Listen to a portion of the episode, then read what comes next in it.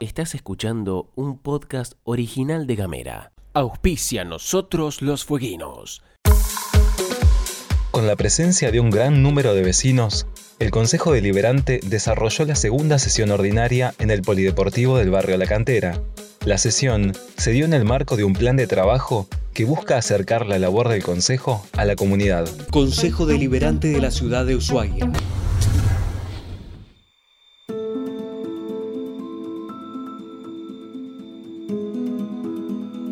El espacio de reflexión Nosotros los Fueguinos presenta Justicia Adicta, un podcast de Gabriel Ramonet sobre la cooptación política del Poder Judicial de Tierra del Fuego.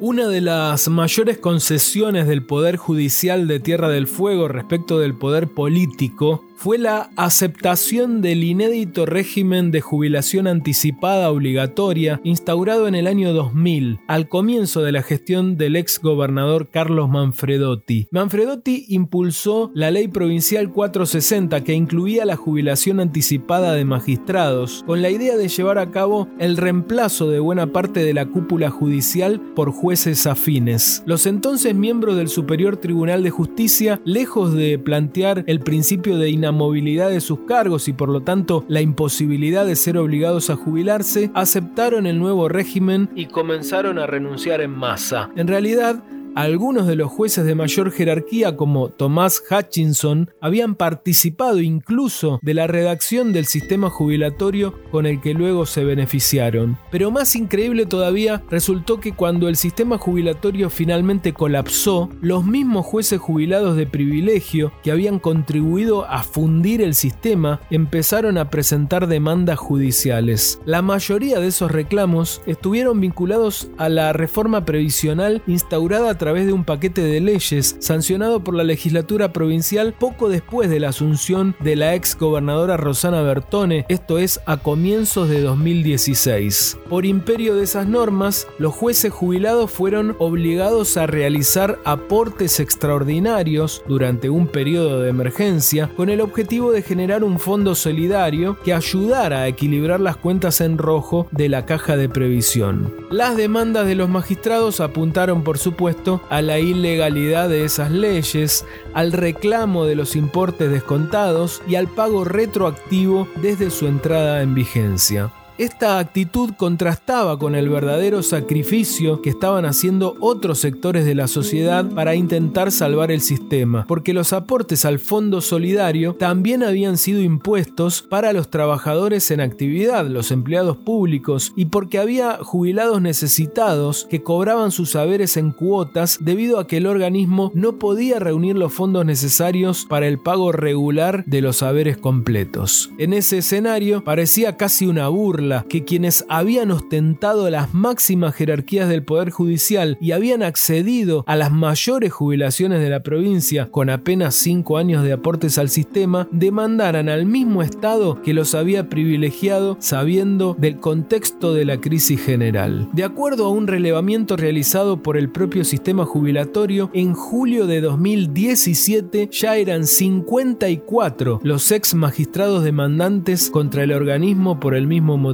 todos ellos planteaban la inconstitucionalidad del Fondo Solidario establecido por la Ley 1062 de Emergencia Previsional. Entre los casos más destacados de esas demandas se encontraban, por ejemplo, el ex integrante del Superior Tribunal de Justicia Félix González Godoy, pero también había camaristas como o ex camaristas como Mario Eduardo Basso. Otro de los litigantes contra la constitucionalidad del Fondo Solidario fue el ex camarista Francisco Javier de Antueno, titular de un jugoso haber pasivo y también beneficiario del régimen de jubilación anticipada, y también la ex jueza civil de Ushuaia María Adriana Raposi, quien había accedido a la jubilación en diciembre de 2013. A los reclamos judiciales por no aportar al Fondo Solidario se se sumaron también los juicios de magistrados en funciones que pedían no ser incluidos en las nuevas normas jubilatorias. Es que la reforma del gobierno de Bertone establecía requisitos más estrictos para acceder a la jubilación y nuevas formas de determinar el haber menos convenientes que las anteriores. En ese contexto, varios jueces argumentaban haber cumplido las exigencias jubilatorias con el régimen anterior y requerían no ser jubilados bajo el flamante sistema. Uno de los casos más llamativos de la época fue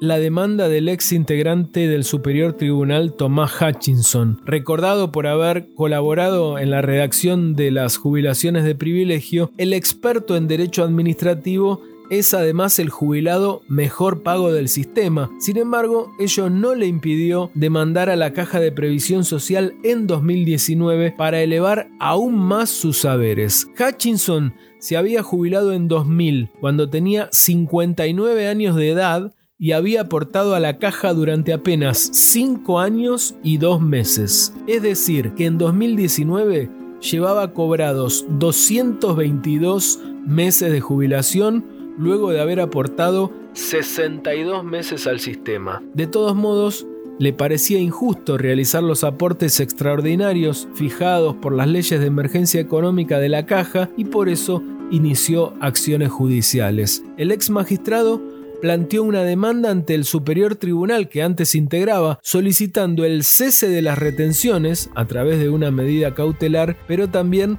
las diferencias no percibidas desde enero de 2016 hasta el dictado de una sentencia. El haber jubilatorio es de carácter alimentario y su reducción o suspensión importan grave daño, aseveró el planteo del ex juez Fueguino que ganaba en aquel momento el equivalente a tres sueldos de la gobernadora en funciones. Su caso fue un símbolo, igual que lo había sido su jubilación. Jueces que en lugar de proteger la constitución, salvaguardaron sus bolsillos y que cuando colapsó el sistema jubilatorio, en lugar de comprenderlo, presentaron demandas lapidarias como si fueran pobres ciudadanos despojados de sus derechos. Ese es el corazón de la justicia prebendaria de Tierra del Fuego, el alma de la justicia dicta que supimos concebir. Gracias y hasta la próxima. Auspicia nosotros los fueguinos. En uso de la banca del vecino, la señora Alicia Tonetti remarcó la necesidad de realizar obras de cordón cuneta y un espacio de recreación para el barrio La Pataya Sur, Además, solicitó que se ordene el sector comprendido entre Foggia Basket y Río Iguazú. Por lo pronto, aunque sea el cordón cuneta, lo necesitamos para que ya los frentistas, los vecinos frentistas puedan ordenar sus bederas y tener más ordenado el barrio. Eh, también queríamos pedir si se nos puede ordenar la calle desde mm, Foggia Basket hasta Pasaje Iguazú, donde nos están ocupando mucho lugar y hay veces que hasta se nos impide el ingreso y es la única calle que tenemos de entrada y salida estos 40 vecinos que vivimos ahí adentro. Consejo Deliberante de la Ciudad de Ushuaia.